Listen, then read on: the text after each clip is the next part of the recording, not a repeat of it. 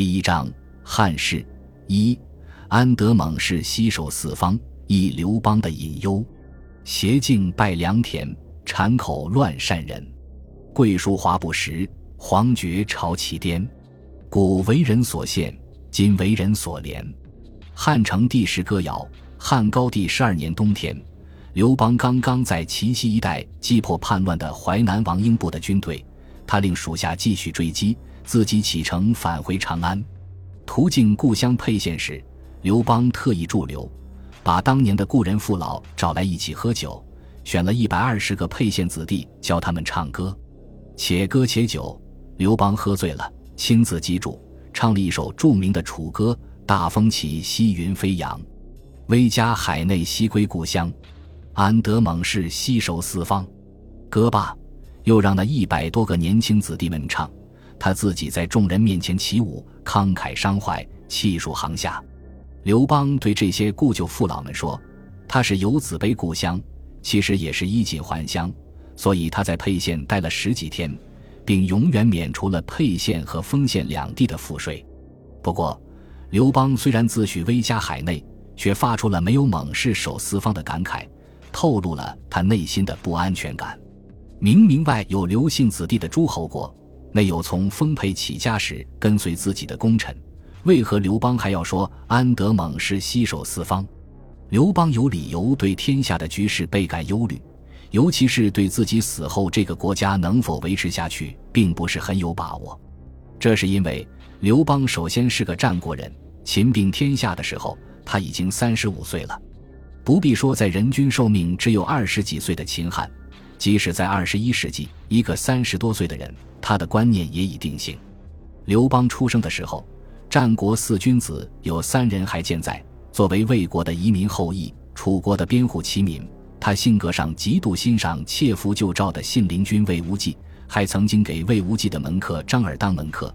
风俗习惯上又属于楚文化，所以在刘邦以及诗人的观念里，天下属于列国是天经地义的事情。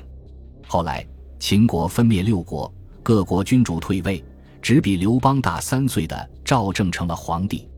按照秦制，刘邦到咸阳去服徭役，有幸围观了出行的赵正，于是感慨道：“嗟乎！大丈夫当如此矣。”刘邦这才意识到，在列国的封建之外，还有一种集权的安排，还有一个比王更高的新鲜称号——皇帝。此时，刘邦所心仪的大丈夫，就不完全是信陵君那样的人物了。列国并立和皇帝一统同时进入了他的观念。刘邦四十八岁时，也拉起队伍加入风起的反秦大军。他这个年龄是货真价实的长者，比起那些血统尊贵的六国旧贵族，比起光芒四射的年轻人项羽，刘邦显得比较边缘。好在，他遵照楚怀王的命令，先进入咸阳，终结了已经去掉帝号的秦王国。刘邦可能会想起。仅仅几年前，他还在这里仰视皇帝，而今天却在这座城市建立了自己的汉王国。在萧何的努力下，刘邦的汉王国延续了秦法，并仿照秦制改组，建立了王国朝廷，继承了秦国的体制。但是，这个体制只限于汉王国自身。至于天下要形成怎样的统治秩序，汉王国将来能走到何种程度？此时的刘邦未必有清晰的观念。用后来史家的话说，从秦王到汉初是一个后战国时代。后战国时代最鲜明的特征，就是战国时期的旧贵族纷纷复国。项羽西楚霸王的身份是个诸侯王的共主。刘邦后来在定陶称的皇帝和嬴政的皇帝并不完全一样，而是更近于项羽的西楚霸王，也是诸侯王的共主盟主。因此，这些诸侯王名义上是由刘邦所封，但各诸侯国的地位和刘邦的汉朝基本上是并列的。诸侯王统治的臣民也不把自己看成汉朝人。刘邦的不安全感正在于此：他虽然是皇帝，但有效统治的范围并不基于诸侯国的土地，甚至也不基于功臣所封侯国的封地。怎么办？学习秦朝在天下普遍建立郡县制。把汉朝从秦朝继承来的体制应用到天下，那要问各位诸侯王和跟随他的功臣，不必说诸侯王们肯定不答应，就是一般的功臣也未必答应。天下初定时，刘邦与功臣们在洛阳南宫聚会，他让功臣们说说为什么自己能代替项羽拥有天下。功臣们坦白，论人品，刘邦肯定不如项羽，但刘邦能把打下来的土地给群臣，与天下同利也。项羽却嫉贤妒能。得地而不与人利，这个对比看似赞美，细想来颇有攻击性，是在告诫刘邦，功臣们跟随他的真正动力就是能够分天下。刘邦当然听得出这个意思，绵里藏针的反驳说：“攻之其一，谓之其二。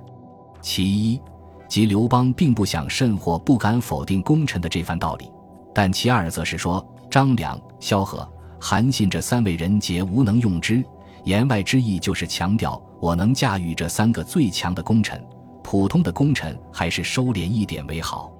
这番酒桌上的对话揭示了刘邦得以建国，既因为朱暴秦的功绩，还因为他对外是诸侯王的盟主，对内是功臣列侯的盟主，所以大家会支持盟主当皇帝，条件是可以大者王，小者侯，天下由列国分享，是大家脑海里普遍的观念，不然。刘邦的下场就会和项羽一样。据说刘邦曾经手持儿子刘盈，说了一句话：“汝见萧、曹、张、陈诸公侯，无同时人，年辈于汝者，皆败。”此事未必属实，但仍可见萧何、曹参、张良、陈平等人之地位。因此，所谓汉初的郡国并行制，并不是被预先选择或设计的制度，而是战国、秦。西楚以来的惯性，而依靠功臣给功臣封侯，又是刘邦得以被其他诸侯王推举为皇帝的前提。一个新政权建立，至少要解决两个基本问题：一是建政问题，就是政权如何组织，统治者怎么才能把自己的意图贯彻下去，怎么对国家进行有效的治理，怎么调动你所需要调动的人力、物力等资源。这其中又涉及两个方面。一方面是中央和地方的关系是集权还是自治，另一方面是政权依靠哪些人来管理，怎么管理，怎么摆布功臣、宗室、外戚、文法吏、儒士在政权中的位置。二是建国问题，就是这个政权的性质是什么，合法性在哪里，用何种意识形态立国，确立何种政教伦理。通俗的说，就是我凭什么让你们服从我？血缘与宗法，武功与暴力，收买与分赃，宗教与信仰。一个政权不论怎么得到天下，迟早且必须拥有自己的政教德性，否则就始终是流氓政权，不可能长治久安。从刘邦建汉到王莽建新，其实就是对这两大问题进行解决、修正的过程。简单的说。从亡国后国高度自治到皇帝中央集权一人专制，给了王莽崛起于中央而不受地方挑战的机会；从汉初依靠功臣和宗室到依靠外戚，给了王莽身份上的先天优势；从延续秦政依靠文法吏到不断改制依靠经师儒生，王霸之道让位给周正，给了王莽在意识形态上胜出的绝对把握。刘邦在沛县高歌起舞的时候。这两个问题他都还没有解决，只能任由自己在历史的惯性中沉浮。对没有猛士为他守四方的不安全感，他无力根除。刘邦活着时能做到的，就是从洛阳迁都长安，以防备关东诸国，同时尽量把个别诸侯国的土地变成汉郡，以及最重要的是把异姓诸侯王基本上换成刘姓诸侯王。希望自家宗室子弟能够出于宗法血缘来拱卫嫡系，把这些事情做完，也就是在沛县高歌起舞之后半年，他就死去了。刘邦留下的是一个建政和建国均未完成的国度。本集播放完毕，感谢您的收听，喜欢请订阅加关注，主页有更多精彩内容。